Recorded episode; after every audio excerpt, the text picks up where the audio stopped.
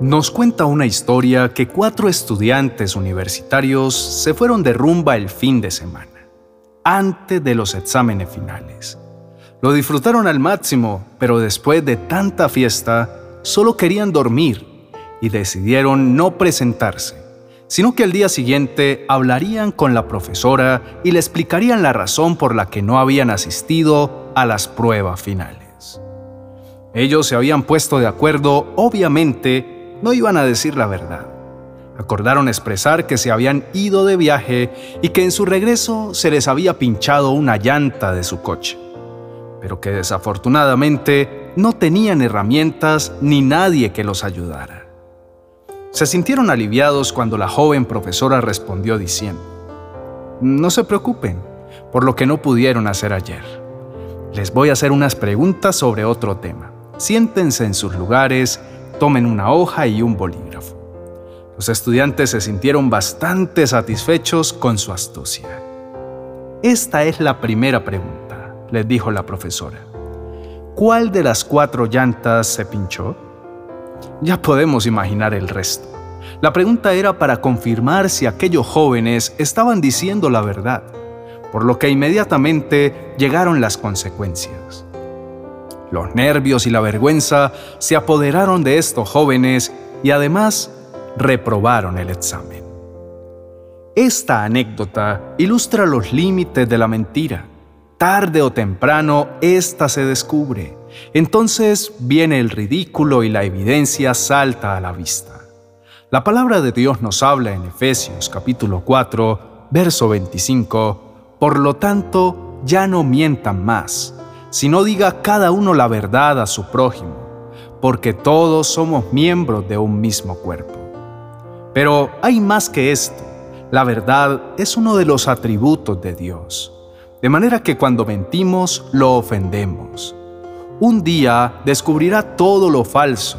Si no es en esta tierra, será ante el tribunal de Dios, cuando cada uno le rendirá cuentas Así lo deja ver el apóstol Pablo a través de Romanos capítulo 14, versos 10 al 12. ¿Por qué entonces juzgas a otro creyente?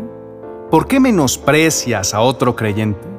Recuerda que todos estaremos delante del tribunal de Dios.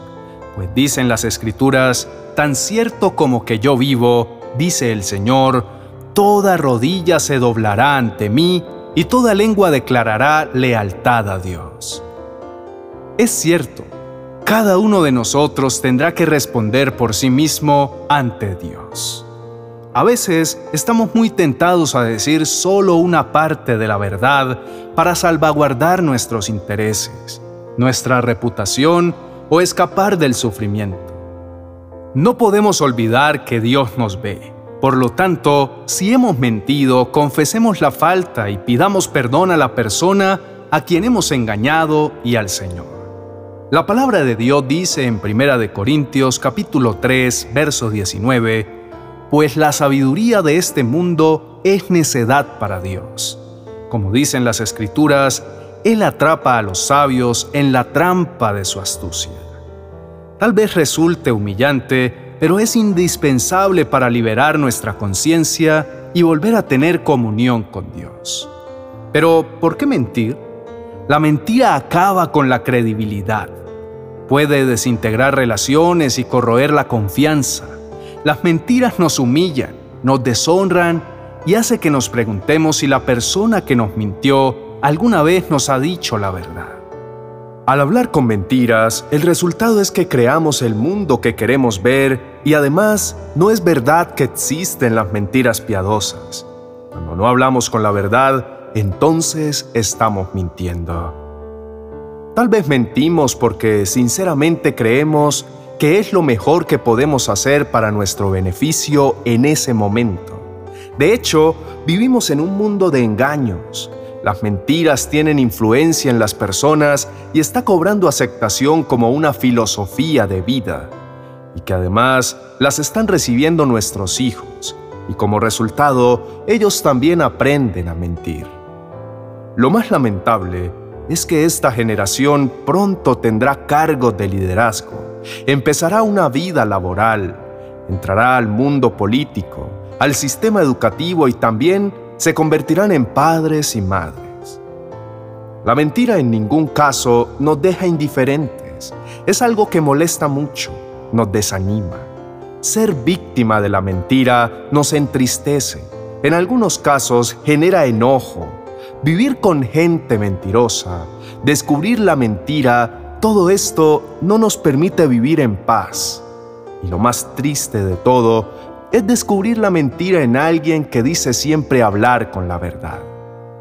Leemos en Salmos capítulo 34, verso 13.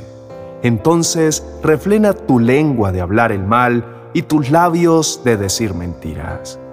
Vivir sabiamente comprende tanto el hablar como el hacer bien, y la palabra de Dios nos brinda sabiduría. Rechazar la instrucción de Dios equivale a rechazarlo a Él de tus mandamientos he adquirido inteligencia, por tanto he aborrecido todo camino de mentira. El Espíritu de Dios es un espíritu de verdad. Él quiere guiarnos en los caminos de rectitud para la gloria del Señor Jesús y para nuestra libertad. El testigo verdadero declara la verdad. El testigo falso afirma mentiras. Las mentiras nos apartan de nuestra búsqueda de la verdad y desintegran nuestra integridad. La mentira ejerce un ataque contra la mente y hace impacto en el espíritu. Cuando descubrimos que alguien a quien hemos puesto al descubierto nuestra alma nos miente, sentimos que nos desvanecemos. Difícilmente alguien puede levantarse de ese dolor. Pidamos a Dios que nos ayude para que de ahora en adelante podamos comprometernos. Mi boca expresará la verdad, pues mis labios detestan la mentira. Oremos. Amado Dios, buenas noches. Es hora de ir a descansar, pero antes buscamos tu rostro. Tenemos necesidad de conversar contigo. Queremos establecer prioridades en nuestra vida de acuerdo a tu voluntad. Necesitamos tomar buenas decisiones y hablar siempre con la verdad. Nos sentimos ansiosos y culpables porque no estamos obrando bien. Señor, tu palabra es dulce a nuestro paladar, más que la miel en nuestra boca. De tus mandamientos hemos adquirido sabiduría e inteligencia. Por lo tanto, queremos aborrecer todo camino de mentira.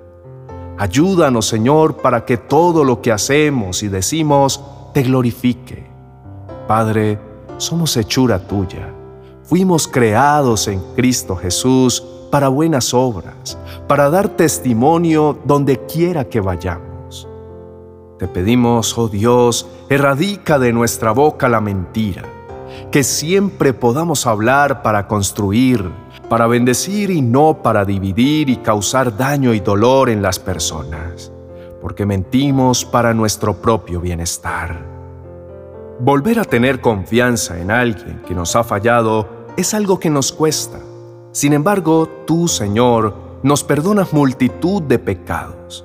Te fallamos una y otra vez y nuestro amoroso Padre nos da nuevas oportunidades. Salmos capítulo 51 versos 1 al 4 dice, Ten misericordia de mí, oh Dios, debido a tu amor inagotable.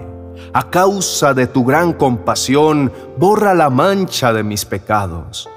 Lávame de la culpa hasta que quede limpio y purifícame de mis pecados.